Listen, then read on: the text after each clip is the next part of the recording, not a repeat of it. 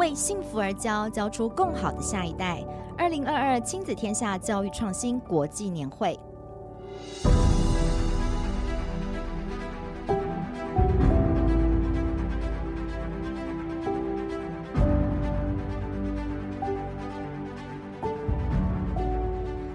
大家好，我是亲子天下媒体中心暨翻转教育的内容主编邵文，欢迎您收听今天这一集的亲子天下教育创新国际年会的特别节目。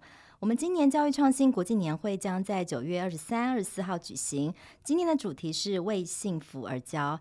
上一集呢，我们邀请到的是前清大校长贺成红，从未来人才的角度来分析未来的选材方式跟人才的培育。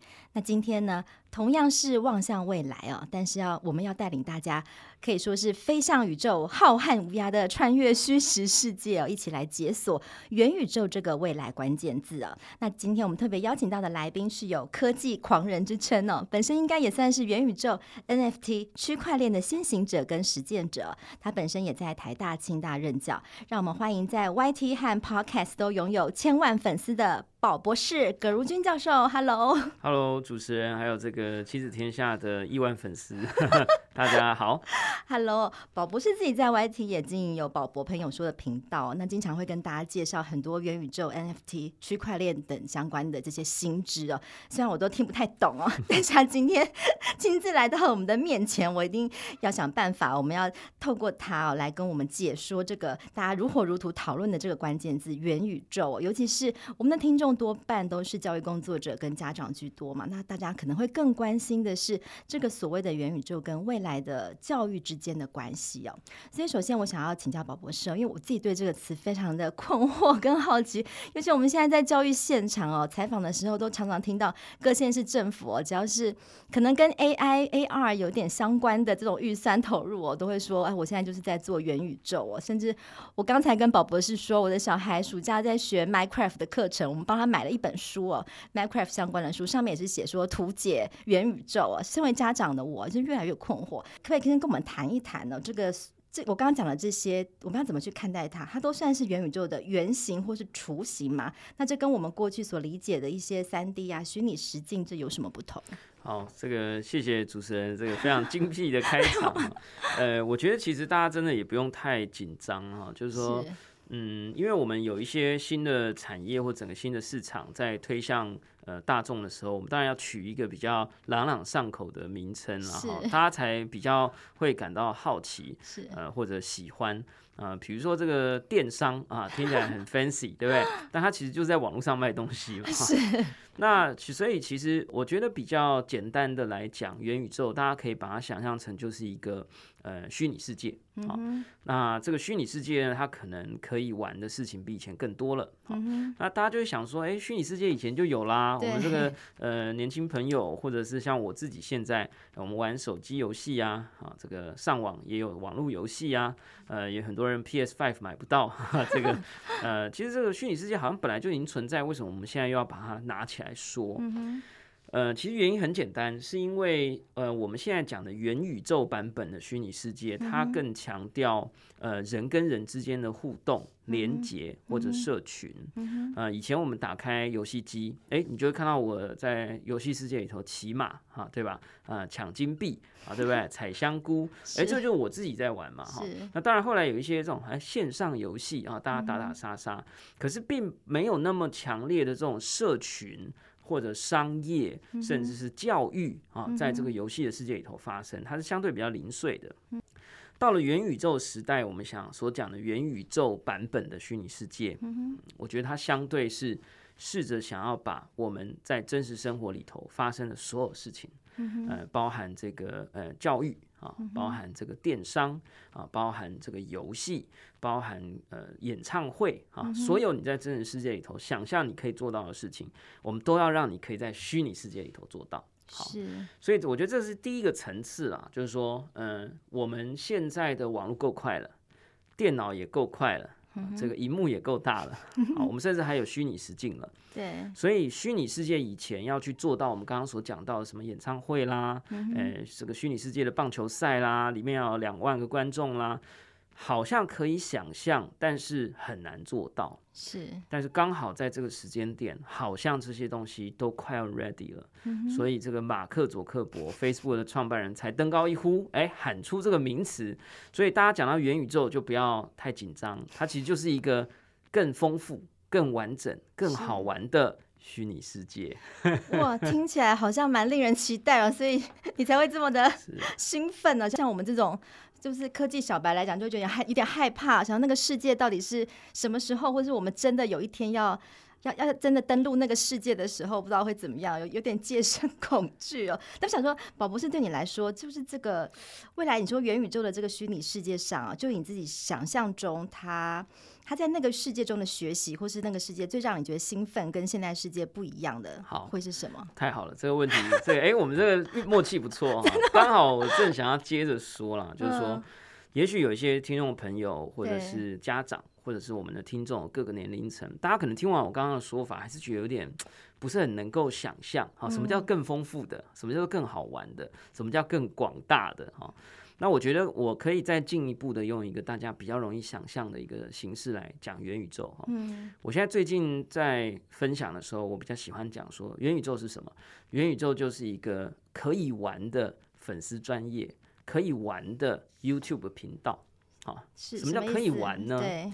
呃，怎么说？我们现在在上网看老高与小莫，或者看我们的亲子天下 YouTube 频道，是我们其实就是用一个叫滑鼠的东西，或者用我们的手指头去点这些按钮。是，呃，可是我并不存在。可是以前我们要进电影院的时候，我们怎么样？我们要先在柜台买个票，对吧？对，然后，哎，这个等着大家一起进场啊，选座位啊。以前我们在真实世界里头去。享受这些影音的内容的时候，我们其实有很多的社交的接触，对吧？哎，我们大家一起去买个爆米花，对吧？嗯、我们一起去选座位，哎，你坐里面一点，我坐外面一点，对吧？是有很多这种所谓的嗯，这种社交的接触还有体验。可是，在 YouTube 的世界里，这些东西就没有了，对吧？对。或者我们再换个角度想，我们说粉丝专业，有时候是品牌，哈，或者现在有很多政治人物，对吧？那我们在跟这些政治人物在交谈，或者是我们在跟这些品牌在互动的时候，我们的 interaction，我们的互动就留下什么？按下一个 like button 啊，按下一个按赞的按钮，或按一个爱心，或者留言啊，小铃铛。对，呃，可是我们的真实世界里头的生活其实是很丰富的，对吧？我可以往前走，我可以停下来，我可以坐下来，我可以用我的手去呃摸这个椅子，对吧？是。呃，所以换句话说，什么叫做可以玩的 YouTube 频道？它其实就是一个，呃，你就想象它是一个呃虚拟世界啊，它像一个电影院，它像一个人的家里的客厅。嗯哼，他一样是在跟你说他在 YouTube 世界里头分享的内容，比如说老高与小莫。如果老高与小莫的这个，我不知道大家有没有看这个节目啦，我们伯恩也可以了哈。就是说，呃，如果是老高与小莫的这个节目，哎、欸，这个你如果它变成了元宇宙版本，对，那你可能就会看到在这个三 D 的世界里头，老高与小莫的沙发。啊，上面有这个呃老高 跟小莫，然后呢，我们自己操作着我们的虚拟分身，我可以坐在他们的旁边围成一圈，听着他们说这个节目的内容。嗯，或者我们反过来讲，就说，哎，亲子天下有非常丰富的粉丝专业的内容，对不对？我们有时候有很精彩的活动，可是这些活动的讯息都是 JPG 啊，都是 PNG 啊，都是这些呃 website 这些 Facebook 粉丝专业上面的讯息内容。是，当这个天。亲子天下的粉丝专业变成可以玩的粉丝专业，它可能会变成什么？它可能变成一个城堡，它可能变成一个大厅，它可能变成一个像美术馆一样的地方。然后呢，当有一个新的文章 po 文出来的时候，哎，就有我们的主播，哎，很漂亮的分身在里头，对不对？哎，这个打打开一张海报，朗读给大家听。然后在这个这个可以玩的粉丝专业里面，就会看到有很多人跑来跑去。所以你可以想象，就是说。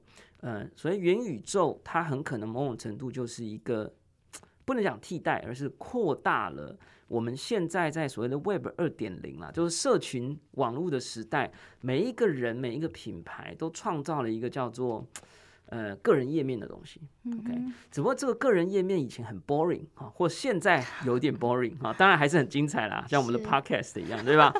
但是。它相对的缺乏了很多的体验。是你不能在一个粉丝团里头跑，对吧？嗯、你不能在一个 YouTube 频道里头跳。嗯哼。但是未来呢，可能一个粉丝专业就是一个城堡，嗯、一个 YouTube 频道可能就是一个地窖。啊，你可以在里头探险，里面也有这些呃内容创造者所创造出来的各种内容。嗯、当他在说一个飞机的故事的时候，他会听到哇轰隆隆的声音从这个不管是网页还是 VR 头盔里头，哎，穿越过去，你可以看见更丰富的这些内容来体现现在的这些 YouTube 频道或者是呃 Facebook 的这些专业或 Line 的这些渠道里头，它现在只能用文字、声音。还有影片或影像所传递的内容，是我刚刚听宝博士这样子在形容的时候，他其实他在我面前眉飞色舞的，就让我 就开始让我想象了会会不会我们未来的元宇宙的 podcast，像我们现在的节目，它会是怎么样哦？可能是已经有虚拟的分身是可以。跟我们在这个现场，没错，他其实是可以打断宝博士。你说这是什么？哎，没错，没错，非常非常好，就是 是有这样各种想可能性，更多我们在真实世界里头的交流的体验，嗯、这种比较。呃，社群性的情感性的交流，它会再再度的回到我们的这些呃内容传递的过程当中。就是说，我们本来以为我们的数位世界已经很丰富、很有趣了，对。但实际上，当你仔细检查，你会发现它其实缺乏了很多东西。了解。好，那这个是大家想象，好像有无限的可能，所以我相信在这当中有很多的商机，或者是很多的媒体的形式会出现。那我们回到学习，我们大家很关心的学习，那未来的学习会因此变得更好玩吗？是不是好？好像是大家会比喻，是不是像？呃，像打 game 玩 game 游戏一样，让所有的孩子都更身临其境，就是乐不思蜀。有这这是 有可能的吗？这答案是必然的。是就是说，当然我们并没有要 diss，或者是呃说现代的教育有什么样的缺点，我们只是说它一定会不断的进化。嗯哼。呃，就有点像现在也有很多很棒的老师会在 YouTube 上面开频道，嗯、会在粉丝专业上面去发布他们想要教学的内容，不管是数学啊、物理啊、地理、历史等等。但这些内容它都还是很。很限制在口说的，对吧？嗯、或者他顶多就是放一段影片，或顶多就是放一个图片，嗯、可是你并没有办法亲临现场。好，嗯、你就想象我们如果在讲这个卢沟桥战役，对吧？哈，这个炮声就突然就响起来了哈。那它不只是影片的，你可以呃任何时间点你可以去体验这样的感受。当我们在讲这个宇宙的历史的时候，嗯、你可以想象，如果以前在 YouTube 的时代，一个老师要讲宇宙的历史。他可能就说啊，这个大爆炸，对吧？他就放了一些很学术的图片、影片。影片。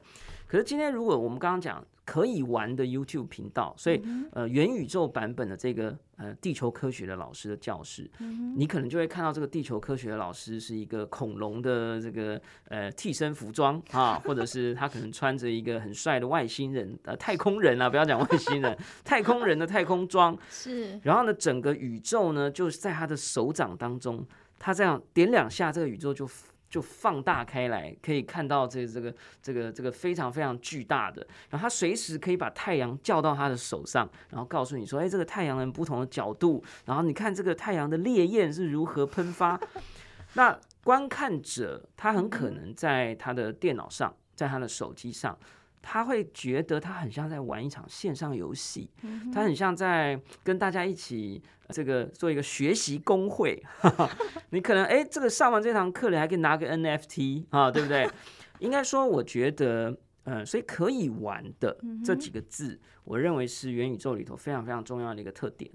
呃，为什么有一些东西好玩？是因为它的体验很丰富，它可以收藏。他可以跟更多的朋友交流，这个画面或者是感受是更刺激的。呃，以前我们在讲的这些历史事件，哇，这个多么澎湃的现场，在过去我们只能在大脑里头想象。有一些学生他不一定有这么好的想象力。这个时候，他可能对学习就会变得没有兴趣。可是，如果这个学习的内容就像打一场手游啊，那那那也许很多学生可能本来对历史没兴趣的，对地理没兴趣的，他也许对这些东西就会引发兴趣。所以，我认为元宇宙对于教育来讲最重要的有机会发展的点，我认为是可以把教育变得更有趣、更好玩。对，尤其我们可能历经了前一段时间停课嘛，尤其这种线上远距教学的时候，那个没有办法亲临现场。过去现场是在教室内的上课，大家会觉得上课的成效差很多。那不晓得，或许未来像如同宝博士这样说，那个亲临现场更好玩，或许可以打破这个呃时间空间的这个距离感，会让这个上课会更有趣的这件事情，未来或许是可以值得期待的。那我不晓得说，就以现实上面，我们看到现在的产业能够做到这个教育上面，你你有没有些具体的例子？就是它已经实际上在我们的教育现场发生，然后是跟我们教育上面的应用相关的。好，非常好。呃，我自己在呃在很多年的过程当中，呃，其实本来就投入很多在虚拟世界的科技，包含这个虚拟实境啊、扩增实境，所以也协助成立了这个所谓的 TAVR，就是台湾的虚拟实境扩增实境的协会。是协会目前的理事长是一家叫做超现实科技的公司。那他们这间公司，我们就。不要讲说，哎、欸，那其实很多公司在提供类似的呃服务啦。嗯、那我就我就玩过他们的一个就是所谓的呃元宇宙的员工教育训练。OK，、嗯、我就觉得非常有趣，就是说，你就想象如果你是一个便利商店的店员、呃，这个店员啊，你是一个呃新拿到了这个工作，嗯、以前你拿到的这个教育训练就是一个守则，对吧？然后可能有些前辈啊在那边跟你解说。那也许你可能对这个工作还没有那么有兴趣，可是你又必须去了解这些事情。那那个过程可能是很花时间，可能相对也可能不是非常的容易。但在那个超现实科技他们提供的这个服务里头，他就把整个训练的过程变成很像一场游戏。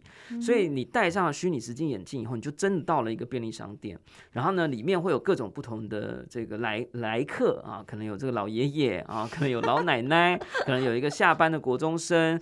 然后呢，这个店里面呢，哎，这个时不时呢，外面会有一台卡车，哎，这个运货过来。对对对。然后呢，你就会看到在虚拟世界里头有一个前辈。然后呢，再告诉你这些内容是怎么样，所以你可以在还没有到那一间店，但你还没有到你有这个身体经验的时候，你可以先在虚拟世界里头感受到你在这个地方你要做的事情，呃，你的东西应该要如何搬运啊，你在结账柜台里头的第一人称的感受，呃，我觉得这件事情其实是非常非常有帮助的。就是说，我们还是要回到，就是说，第一，它呃经验感。更强烈。是。第二是它可以让学习的过程更好玩。嗯。我记得我在那个这个便利商店训练的这个 过程里头，我是非常愉快的哈，真的愉快到我都想要去便利商店打工了，这样。可跟现实生活不见得吻合哎，嗯，这个很难说，这个很难说，因为其实你对现实生活的感受也是很主观的嘛。是。有时候你会不喜欢一件事，有时候你会觉得一个过程很痛苦。有可能是那个记忆很痛苦，所以那个过程加深了你的痛苦。如果这个记忆是愉快的，也许后来的这个过程也会变得更加的愉快，也说不定。是，这我觉得是蛮不错的一个一个对学习上的帮助。就是在你实际进到职场之前的职前训练，如果多了这一块，或许真的，一来是对这个工作有好感。二来是你也增加了很多先辈的一些知识哦，而且我也想象说，如果真的未来这个元宇宙的教育更更进化，例如说我们是不是所谓刚刚讲的经验感，就是我们现在很多时候要教孩子，就是去感同身受，例如说他可以当一只青蛙，yeah, 就是同理心，对，想象力。呃，我觉得刚好是这个时代，这个 AI 理论上要做不到的事，对吧？对。如果人工智慧的同理心比人更强，对吧？人工智慧的这个情感性比人更好，那我们的竞争力就消失了。所以我觉得元宇宙其实是呃帮助人类去放大这个经验感、同理心的一个非常非常好的管道跟工具。对啊，我觉得就像刚刚讲的，如果说哎可以有这个部分帮助孩子，例如说他可以同理、感同身受，一只小动物它的心情或者什么，可以帮助同理心的建立。但我另外一方面有想到说，其实这样子的学习好像不是每一个孩子都那么喜欢，因为像就像同样大家觉得玩 game 玩这种游戏式的学习是有趣的，但我相信我实际在现场看到的孩子。就是有有一些孩子很投入很爱，但有些孩子好像还是更喜欢实体的互动等等。我在想，这样子的学习是不是也不是真的适合每一个孩子的学习？嗯、呃，我常常在讲，就是有时候我们面临到新科技的时候，嗯、呃，有一些这个呃，像我就被讲说是区块链邪教传教士啊。呃，大家好像都会觉得说，这个邪教是要来统治世界的，要来取代这个规则。可是这其实是一场误会啊。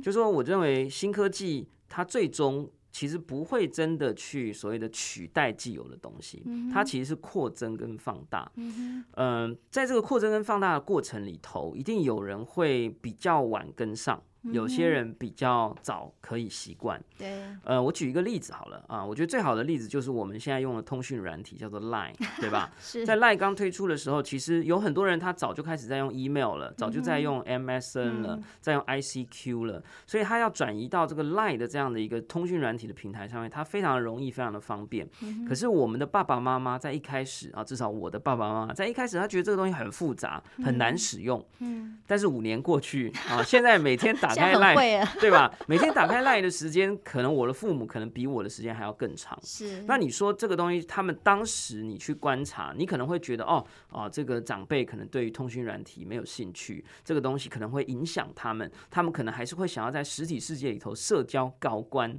嗯，可是我觉得其实一个好的东西，会愿意被接受的东西，它最终还是会普及化，只是那个时间点，就是说这个软体够不够成熟，呃，这个服务够不够好用。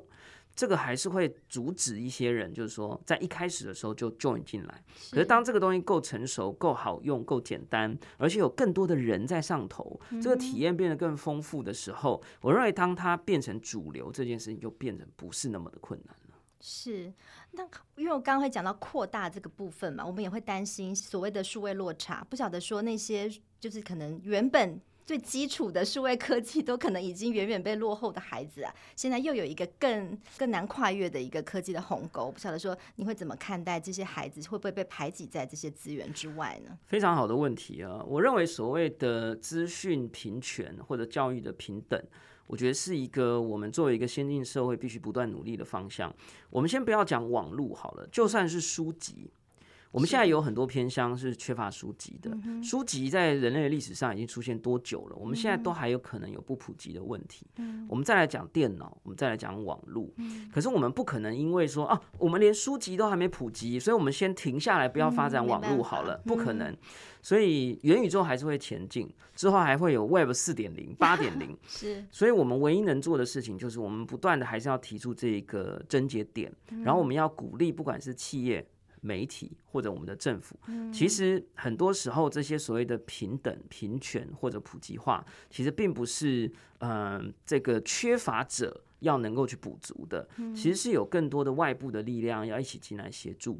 所以我我我认为这个问题完全没有错的，就是这个落差很可能会持续扩大，但是后来的东西会补上来。也就是说，现在缺乏书籍的偏乡的小学或者学校会越来越少。在元宇宙的时代，很可能所谓的哎，我这个网络这个这个连线能力变成一种人基本人权，所以很可能哎，网络人都有了，嗯，这个电脑设备现在有很多的企业在捐平板电脑，对吧？逐渐的补上来，哎，那很抱歉，又有一个新的东西出来啊，他们没有 VR 头盔，我觉得这是一定会不断的发生。那唯一能够改进的，就是有更多的人认知到这件事情，有更多人愿意投入，不管是媒体、企业或者政府。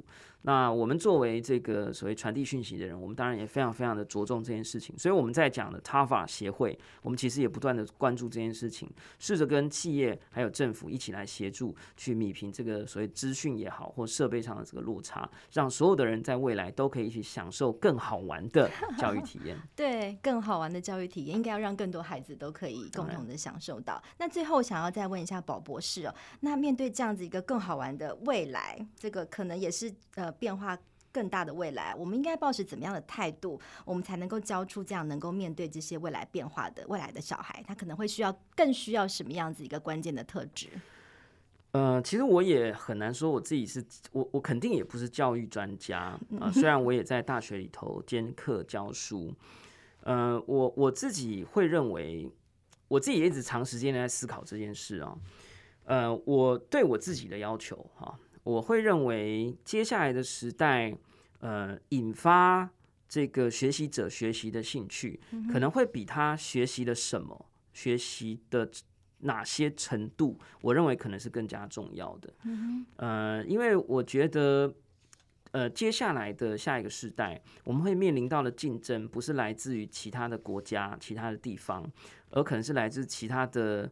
种类的智慧，所谓的 AI，OK，所以嗯，当他学的够多，那 AI 一定懂得比他更多。当他做的够快，AI 一定做的比他更快。我认为 AI 不能取代人的地方，在于他们的兴趣，在于他们的热情，在于他们的同理心。那我认为这件事情，呃，与其让他们学得多，还不如让他们学得愉快，不如让他们借由好玩来找到他们真正有兴趣的事情。呃，我最后分享一个我自己的经验，哈，呃，我以前在这个一开始的这个 VR 时代刚开始来临的时候，我也对这个科技觉得非常的怀疑。但是那个时候呢，有一个国外的公司就做了一个叫阿波罗十三的一个 VR 的体验。我那时候觉得，哦，就只是把我们在影片上面看到的东西，在虚拟世界里头，在你的虚拟的感官里头再呈现一次而已。但是这整个体验呢，它其实是把呃这个太空人这个呃走向这太空舱，然后起飞的这个过程呢，呃完整的让你做第一人称，哦，就你就是那个太空人体验一次。当这个火箭升空，然后脱离这个地表，然后这个你身旁带上去的这个太空舱的这个原子笔啊，还有一些吉祥物，这个小小吊饰突然浮在空中，然后进入一个无重力的状态。然后你看见了这个地球作为一个你你你用那个太空人的视角看见地球在你眼前变得越来越小，你越来越接近你呃平常在地表上面所看见的这个苍穹星空。